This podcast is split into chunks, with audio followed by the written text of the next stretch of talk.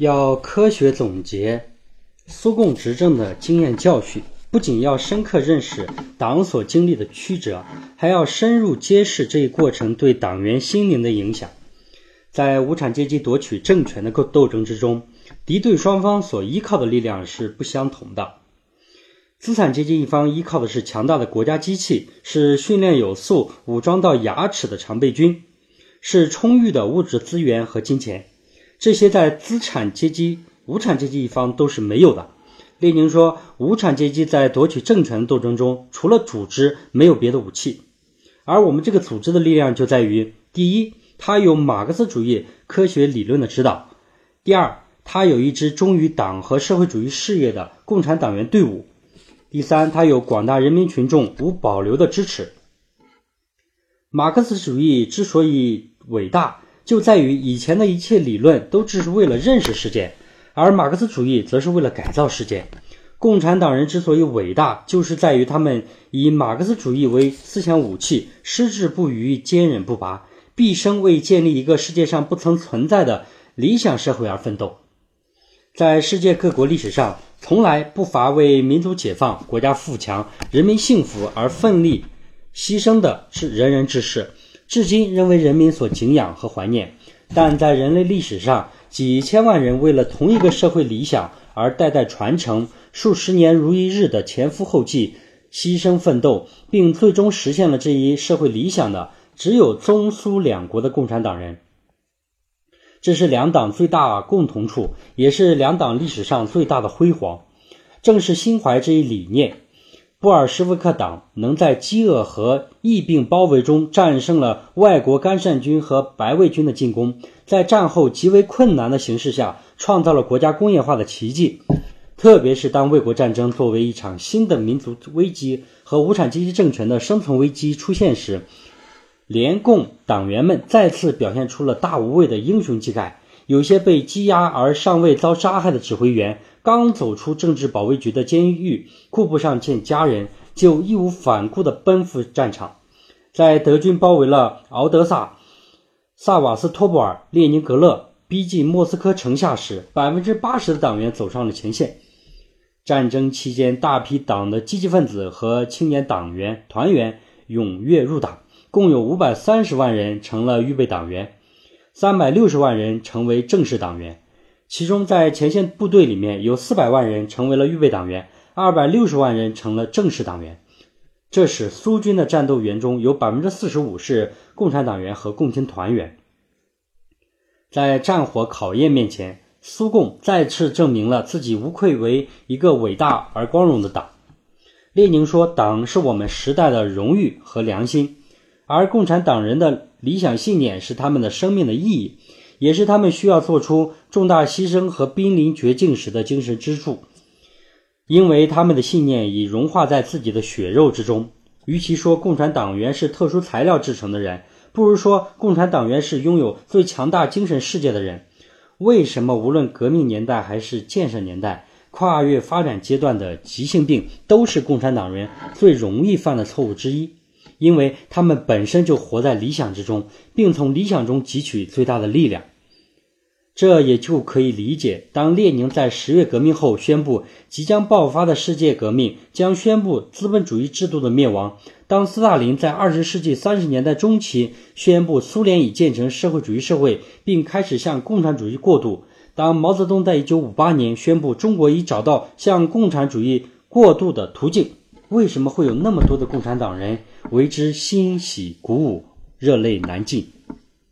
同样。在为理想社会奋斗的过程之中所遭遇的无数挫折和困难，也使思想文化素质较低的党员群众把更大的希望寄托在能够带领大家走向胜利的革命领袖身上，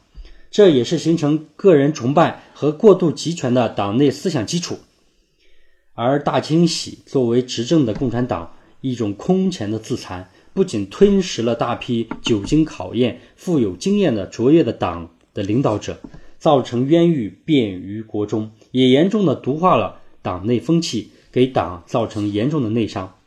时至今日，关于苏共和苏联垮台是源于赫鲁晓夫、戈尔巴乔夫的叛卖，还是在斯大林时期就种下了祸根，中国思想界一直争论不休。但有一点毋庸置疑，如同中国共历史上太平天国兴衰的转折点是天津事变导致的自相残杀一样，大清洗即使不是苏联兴衰的转折点，也是一个非常重要的历史分界。在此之前，布尔什维克党的斗争矛盾是一致的，指向沙皇俄国和资产阶级临时政府的反动统治，指向企图扼杀苏维埃政权的国内外反动势力。共产党人要同外国干涉军作战，同白卫军作战，还要镇压那些一心复辟的旧贵族、地主富农和上层哥萨克分子的阴谋暴乱和反抗，敌我阵线分明。但大清洗开始之后，这个原本分明的阵线变得模糊、诡异，甚至颠倒了。为工人阶级和劳苦大众而夺取政权、巩固政权的革命斗争。变成了领导者为争夺权力和巩固权力而进行的斗争，消灭敌人也变成了杀戮同志。那些带着极度痛苦的表情一排排倒在行刑的红军战士面前的，不再是血债累累的反革命分子、敌对阶级的顽固分子，而是过去曾在一条战壕里面的战友，还有那些按照上级要求。把在新经济政策时期依靠辛勤劳动和善于经营发家的农民赶出家门，夺走他们全部的财产，在那些善良的妇女、孩子和老人绝望无助的眼神之中，把他们驱赶上饥寒交迫的死亡之路的，也是那些原本来自于工农群众为解放工农而加入布尔什维克党的成员。是什么使他们的心肠变得那么硬？对人民的苦难这样无动于衷，对各种不人道的指令这样盲目，最根本的原因还是要从当时得到畸形强化的左的思维中去寻找。如前所述，早年的苏共党员干部文化素质普遍不高，对事物发展的复杂性缺乏认识，容易接受貌似革命的左倾激进的口号。既然任何思想斗争都是阶级斗争的反应，那么用处理阶级斗争的方法来对待党内不同意见，显然是合乎逻辑的。加上被整肃者多被扣上反革命分子、外国间谍特务的罪名，是很容易调动起不明真相的党员干部的义愤的。况且在左的思维下，对敌人的宽容就是对人民的犯罪，对阶级敌人冷酷无情是作为阶级立场坚定来颂扬的。由于没有道德负疚感，操刀者对受害者下手时，并不比过去对敌人手软，其暴力和血腥的程度，甚至超过了当年战场上敌我之间的刀对刀、枪对枪的厮杀。由于大清洗开创了肉体消灭党内持反对意见者的恶劣先例，不仅使不同意见销声匿迹，原来畅所欲言、各抒己见的。党内民主讨论气氛变成了察言观色、唯唯诺诺的气氛，本来坦诚相待的同志关系也变成了相互提防、警惕的关系。人民出于自我保护的本能，开始习惯于看领导的眼色行事，习惯于说言不由衷的话，小心翼翼、谨言慎行，生怕哪一句话说的不对而大祸临头。而在这种人人自危的形势下，即使是过去曾共同出生入死的同志和战友，被无端的抓走，为了自保，也不敢站出来讲一句公道话。而在有的形势下，即使想选择沉默不讲话都不行，因为人们被要求逐一表态，从表态中寻找漏网之敌，人民不得不讲各种违心的话，甚至越是以往关系密切的人，老领导、老朋友。老师、入党介绍人，为了避嫌，表态更要坚决，揭发的问题要更多才行。即使最亲近的人遭难，很多人首先想到的也不是如何救助，而是赶快的划清界限，甚至脱离父子关系、夫妻关系，重新站队。还有，因为革命时期生活资料的匮乏，首先要求保证负主要责任的供应。从列宁时刻就建立了对领导干部的特殊供应制度。从表面上看，生产资料公有，人民的工资差距也很小，但领导干部按职务级别享受的生活待遇和普通群众的差距还是很大的。尤其是斯大林出于巩固自身权力的需要，把这作为一种特殊的制度安排。一方面对制度内部，甚至是苏联社会中不肯依附自己的人进行残酷的清洗，包括剥夺生命。另一方面，通过制定高度等级化、优厚而稳定的各种待遇，来拉拢党员领导干部支持自己。他仿照沙皇时期管理官僚集团的办法，制定了严格的职务名册，将每级干部的情况、待遇和人事调动记录又清楚又详细的记录。一个人的名字有没有进入职务名册，在哪一级哪一行，就成了官员及其家属的社会地位和苏联人际关系的一项重要内容。因此，高度强制和利益驱动相结合，是斯大林的基本治国。策略之一，其中登峰造极的就是被称为斯大林前代的附加工资制度，一般装在信封中，秘密的给予各级官员，每月金额一般根据职务，从几百卢布到几万卢布之间。领取持信封的人根据规定必须严守秘密，透露消息者是遭到严厉处罚的。扣除通货膨胀及货币因素，斯大林时代一个部长每月的信封约合三千五百美元。考虑到斯大林时代苏联人均国内生产总值仅为七百美元，这笔附加工资与普通人的收入比是很高的。这些通过秘密的特殊渠道发放的工资附加税，都是不交税的，也不纳入缴纳党费的积计范围的。除此之外，还有名目繁多的补助和住房、医疗、度假别墅等种种特殊待遇。这些做的目的不仅在于收买党和苏维埃机关的上层，而且加剧他们丢掉职位就丢掉特权、失掉自由就丧失生命的恐惧感，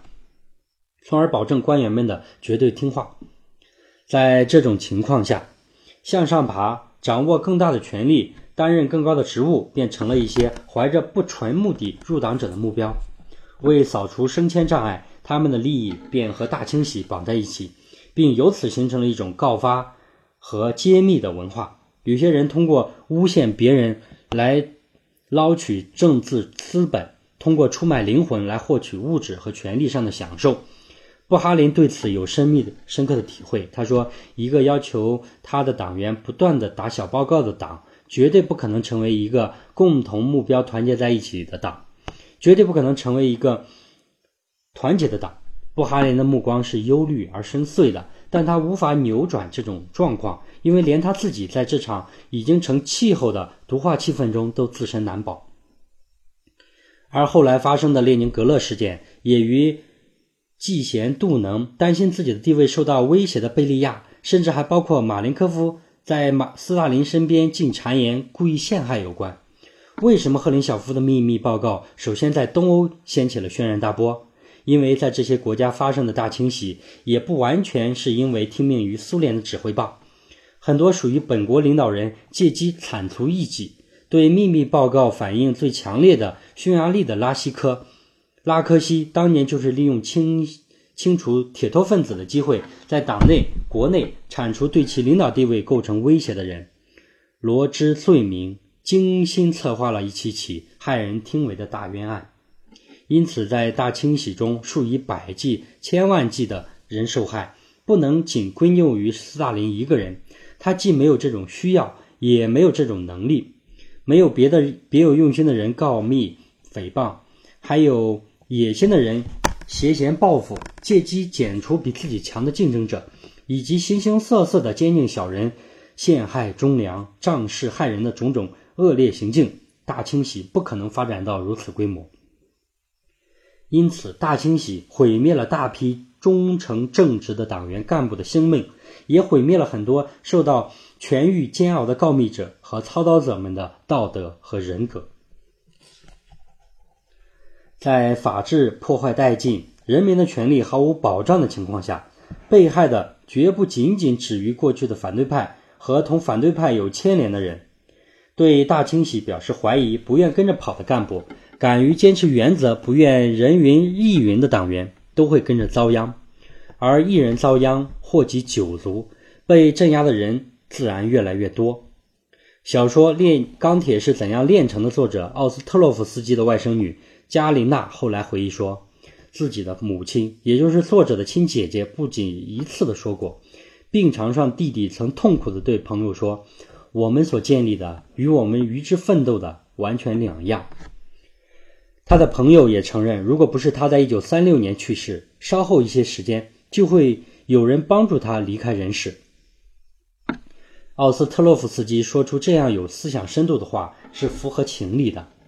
当一个为布尔什维克党的事业丢掉了半条命的人，看到昔日出生入死的战友一个个被打成人民的敌人而遭到杀害，看到自己的亲身经历的那段血与火的历史按照党内斗争胜利者的意志被改得面目全非，看到自己家乡发生的天灾与人祸并存的可怕的大饥荒。看到一些党的官员享受的标准不差于沙皇时代的特权时，他心底所承受的巨大痛苦，并不会轻于病痛的痛苦折磨。作为一个有理想、有良知、能辨明是非、敢于抵制错误路线和政策的真正革命者，他的人生境界更加值得人民遵从。我国作家梁晓声在电影文学剧本《重塑保尔·柯察金》中，增加了保尔的革命引路人。契卡领导人朱赫来，因为对大清洗中滥杀无辜感到自责，而在列宁向前沉重地说：“列宁同志，我疲倦了，并交出手枪而去的情节，与奥斯特洛夫斯基的这种感受在历史上是相吻合的。因此，我更赞成中华网转载记者访谈加林娜时用的一个标题：保尔·柯察金的另外一种伟大。”尽管半个多世纪已经过去了，但奥斯特洛夫斯基的形象不仅没有被历史的风雨所湮灭，反而更加鲜亮和清晰。事实上，任何一个正直的共产党员对这种党同伐异的自残都是十分反感的，包括克格勃的前身、国内战争时期的契卡的主席吉尔任斯基也是如此。革命前，他曾七次被捕，坐牢长达十一年。他不像有些党的干部，胜利之后很快追求物质享受。人民称他的生活只需要三样东西：面包、清水和工作。他只有办公室，没有家，从不看戏，也不看电影。但他那能够看穿一切的犀利目光，就足以让反动分子魂飞魄散。作为一名与人民群众感情相通的正直的共产党人，吉尔任斯基并不像西方媒体描述的那样冷酷无情。他对长期坚持余粮征集制剥夺农民并不赞成，对列宁逝世后斯大林通过打击反对派来把权力集中在自己手上也有不祥的预感。他曾一针见血地指出，那样国家就会产生独裁者，不管他身披怎样的红色羽毛。如果不是因为他在1926年病逝，很难说后来会不会有人帮助他离开人世。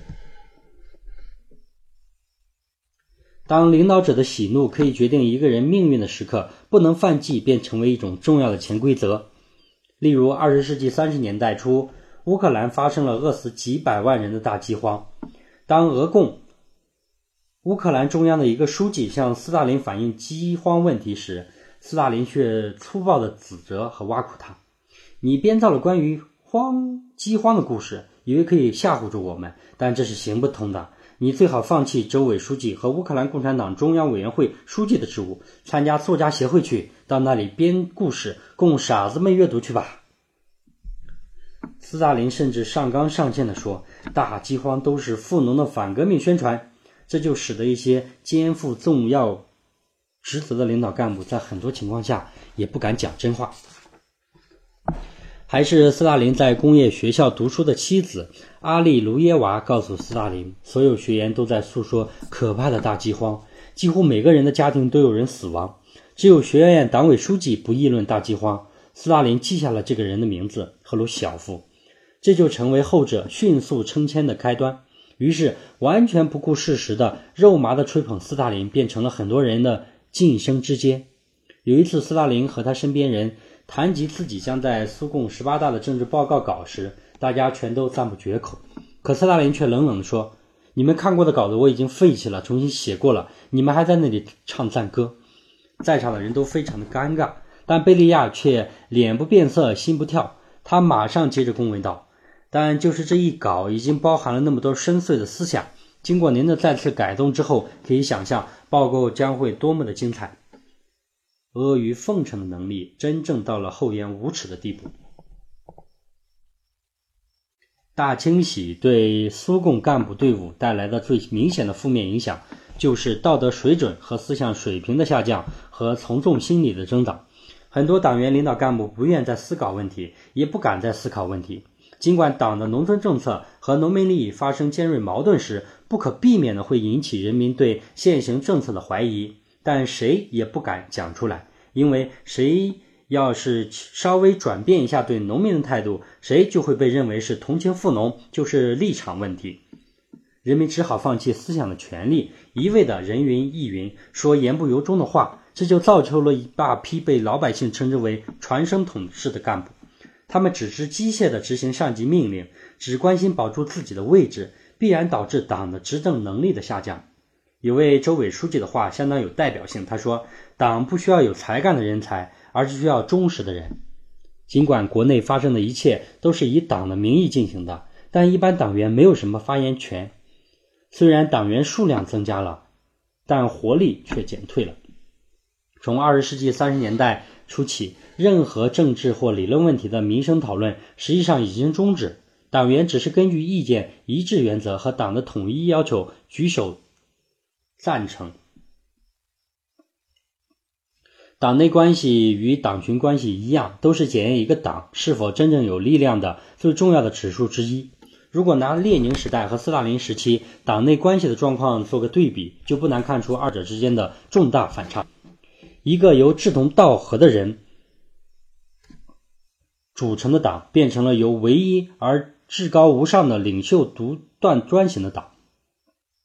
一个充满探索精神的党，变成了墨守成规的党。一个为人民大众的党变成了为官僚主义的党，一个团结战斗的党变成了相互戒备、内斗不止的党。苏共此后的停滞和垮台，都不能不从这个最根本的事实出发来分析和理解。大清洗的出现，反映出一个国际共产主义运动中长期被忽略的理论问题，就是政治腐败。人民一填腐败，往往就是指经济上的以权谋私、指贪污受贿、道德败坏。而没有看到领导者滥用手中掌握的公共权力，以阶级斗争的名义去消灭党内潜在的竞争者，剥夺同志的生命和践踏法治，是一种最大的腐败。苏共党组织无论从理论上还是实践上，党内都缺乏对这种腐败的预见和预防。包括列宁生前，尽管已经提出要警惕党内分裂的危险，但君子坦荡荡的他，也根本没有想到。布尔什维克党的内斗会发展到这样你死我活的残酷程度。这种政治腐败给党的事业造成的损失，并不逊于经济腐腐败。在这种情况下，以路线斗争、阶级斗争名义出现的整人行为，便顺理成章地成为党的生活的常态。由于政治运动的风向经常发生变化，今天的整人者，明天可能挨整；今天的挨整者，明天可能整人。不想整人的人可能会被人整，为了不被动整挨整，也不得不主动整人，最后导致党内大部分的人既挨过整，也整过人。时间一久，就会造成党员之间都有复杂的个人恩怨在冤冤相报，使党内生活的长期支撑、党的事业受到了严重损伤。二十世纪之初出生的老苏共。党员对此感受尤深，因为他们生命的黄金时代，也就是说二十多岁到五十多岁的三十多年，大都是在各种运动中度过的，大部分的精力都不得不用于整人和挨整。细算起来，属于身心愉悦，能够把全副精力投入到建设国家的创造性工作的时间并不多。而那些身陷冤狱的人，虽然在历经十年以上的磨难中侥幸生还。可人生又有几个十年？被平反时多已垂垂老矣。对党员个人来说，这是无法弥补的憾事；而对执政的苏共来说，这样惨重的内耗，导致于世界主要资本主义国家的竞争中处于不利的地位。通过快速工业化，与西方发达国家已经缩小的差距又被拉开了。